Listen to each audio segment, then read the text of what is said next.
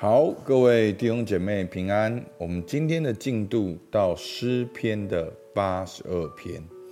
好，诗篇的八十二篇，我先来念一到第八节。神站在有权力者的会中，在诸神中行审判，说：你们审判不秉公义，寻恶人的情面，要到几时呢？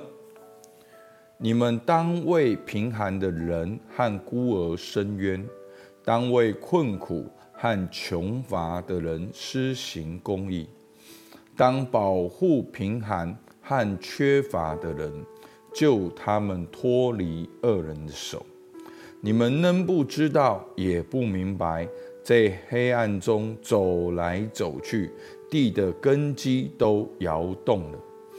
我曾说，你们是神。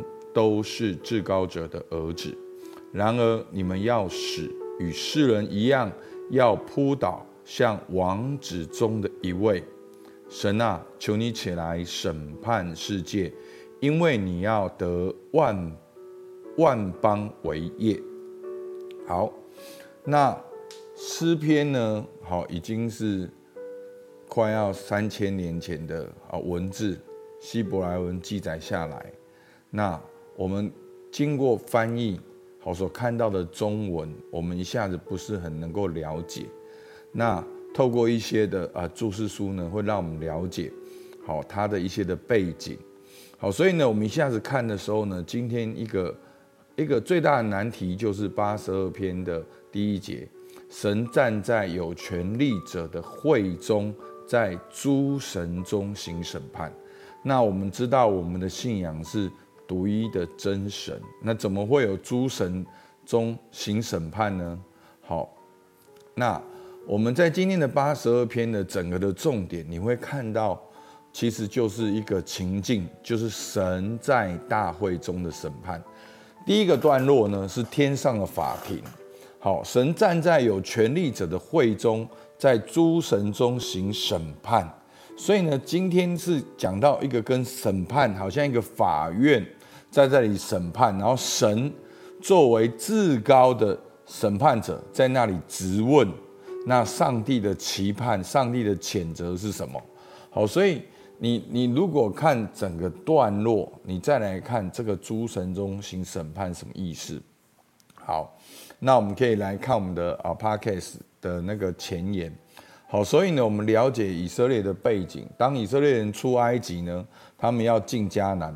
其实他们所面对的就是外邦人很厉害的军事，然后也带来他们的文化偶像的崇拜。好，所以呢，对他们的影响不只是军事的影响，还有包括文化的影响。他们这些外邦人对食衣住行娱乐啊、婚姻的观念，那当然古时候一个很大影响就是偶像的哦崇拜。好，所以呢，他们。有的时候，以色列人在面对外邦人的战争的时候，他们打败仗，他们就会觉得说，好像外邦的外邦人比较厉害，就是因为他们的偶像是真的，因为他们打赢了，我们输了，所以他们的神是真的，所以甚至以色列人也会转向去崇拜偶像。好，所以你会看到这样的观念在旧约里面常常出现。其实这对新约的我们是什么意思呢？好，其实有的时候我们基督徒也会去看说，哦，这世界好大，你你看人家那个公司是三十层呢，啊，三十层的公司怎么会有错？哎，这个公司是美国的呢，哦，这个美国怎么会有错？好，所以呢，我们会很容易用环境来改变我们的内在信仰跟思维，所以当时以色列也是一样的。挑战，他们也是正好就在外邦中间面面临东南西北的攻击跟挑战，所以呢，今天诗人呢透过一个天上法庭的比拟来说明神是唯一至高的审判者，而诸神代表的是外邦文化的偶像。好，所以其实他们是没有诸神的。但是在这里讲的这个的诸神，就是这些外邦文化所代表的偶像。好像我们之前可能有听过巴利啦，好亚他路啊这些他们所崇拜的金牛犊，好像神站在这些外邦人以为他们的神明当中，而神还在审判他们这些所谓的神明。好，所以这个的意思是这样。那这个审判呢，是整个过程是什么呢？我们先来看经文。我们回到 Podcast 的经文哈。第一个大纲一，天上的法庭。好，那天上法庭呢，神站在有权力者的会中，在诸神中行审判。所以你可以看到那个场景，神才是真正的主角，而且他要审判这些虚假的外邦神。然后法庭中的质问，第二节说：“你们审判不秉公义，寻恶人的情面，要到几时呢？”好，所以呢，这就是案件呈上来，就是这一些所谓的神明，他们说他们是神，可是他们却不秉公义，寻恶人的情面，要到几时呢？好，那上帝所期盼的是什么？你们当为贫寒的人和孤儿伸冤。当为困苦和穷乏的人施行公义，当保护贫寒和穷乏的人，救他们脱离恶人的手。所以，你们这些外邦的神，你们说你们是神，那你们就应该做这些事。可是你们没有做这些事，所以弟兄姐妹，这也给我们一个基督徒的挑战。当今天在灵修的时候，他们没有这些事，代表他们是虚假的。那我们在读这段经文的时候，是不是也挑战我们自己？那我呢？我有没有做这些事？那我是不是也是虚假的？好，所以如果在你里面有所谓的神的形象，如果在你里面你是上帝拣选的族类，你是君尊的祭司、圣洁的国度，是不是我们就应该为贫寒人和孤儿伸冤？我们就当为困苦和穷乏的人施行公义，我们就当保护贫寒和穷乏的人，救他们脱离恶人的手。好，这就是我们说我们是基督徒的意义跟很实际的行为。好，第四段，神谴责罪恶。好，第五节，你们能不知道，也不明白，在黑暗中走来走去，地的根基都摇动了。好，所以就是前面的哦，二三四，他们没有施行公义，没有为平安人伸冤，他们反而在黑暗中，好走来走去，做一些暧昧可耻的事情，甚至连地的根基都摇动了，就是那一些地，就是指地上，好地上的治理，地上应该有的公义跟正直的制度都摇动了。好，所以呢，在这边法庭判决，好说。我曾说你们是神，都是至高者的儿子。然而你们要死，与世人一样，要扑倒，像王子中的一位。好，那那个这个我曾说呢？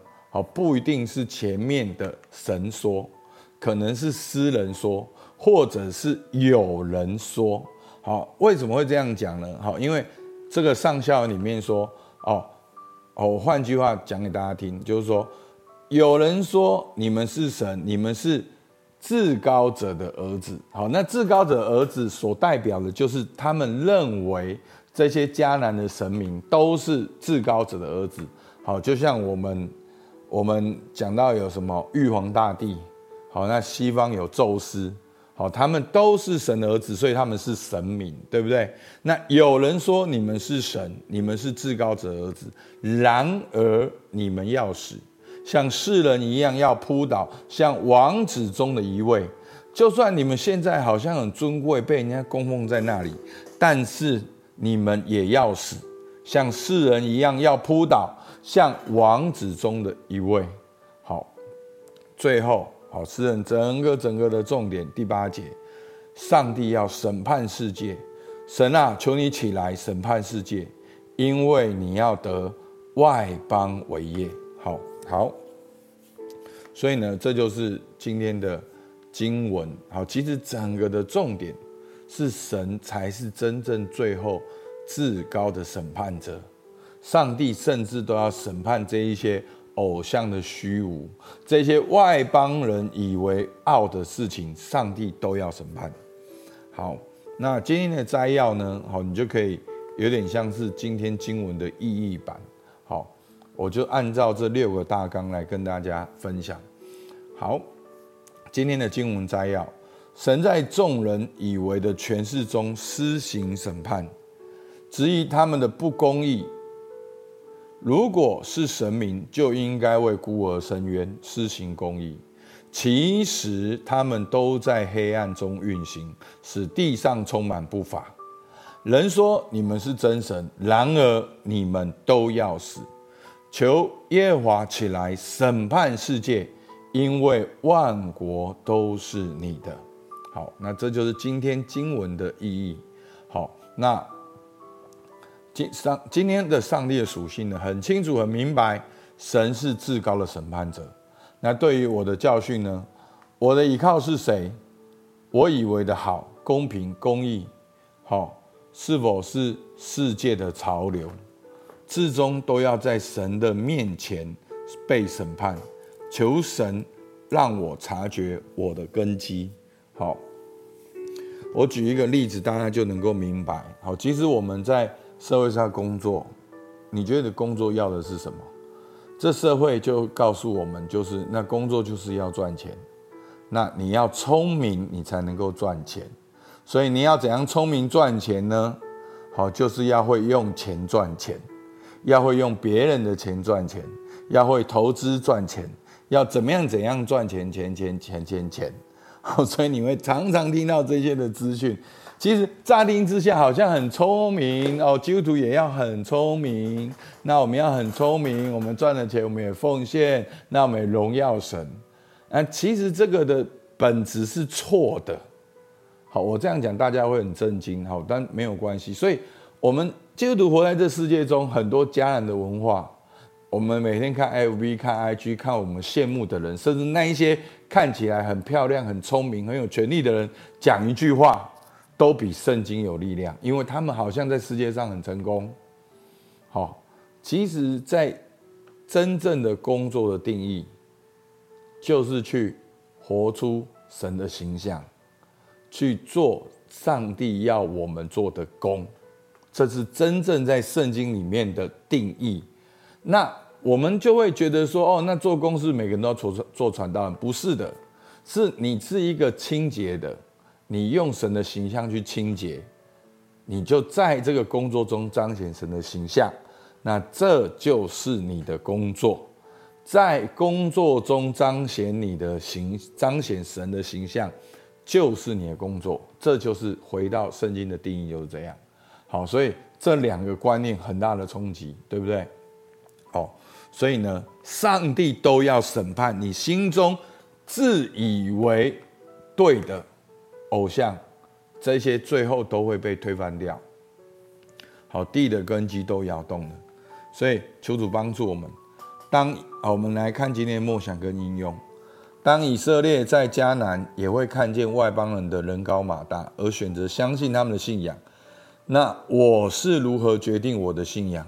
是透过圣经，还是透过外在的环境？第二个，察觉我们心中的依靠是迦南的偶像。还是独一的真神，在我里面有哪些价值观、人生观是符合圣经，还是符合世界的价值观？好，或者世界的潮流？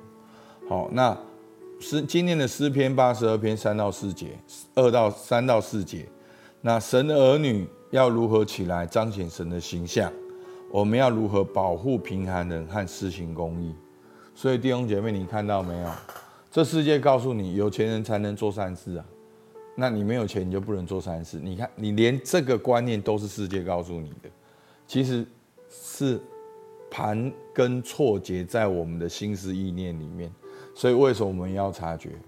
很多时候我们没有办法去发现，说原来我爱这个人，其实我是在伤害这个人。我以为我在服侍神、荣耀神，其实我是在走一条跟神相反的道路。所以。求主帮助我们，让我们察觉。好吧，我们一起来祷告。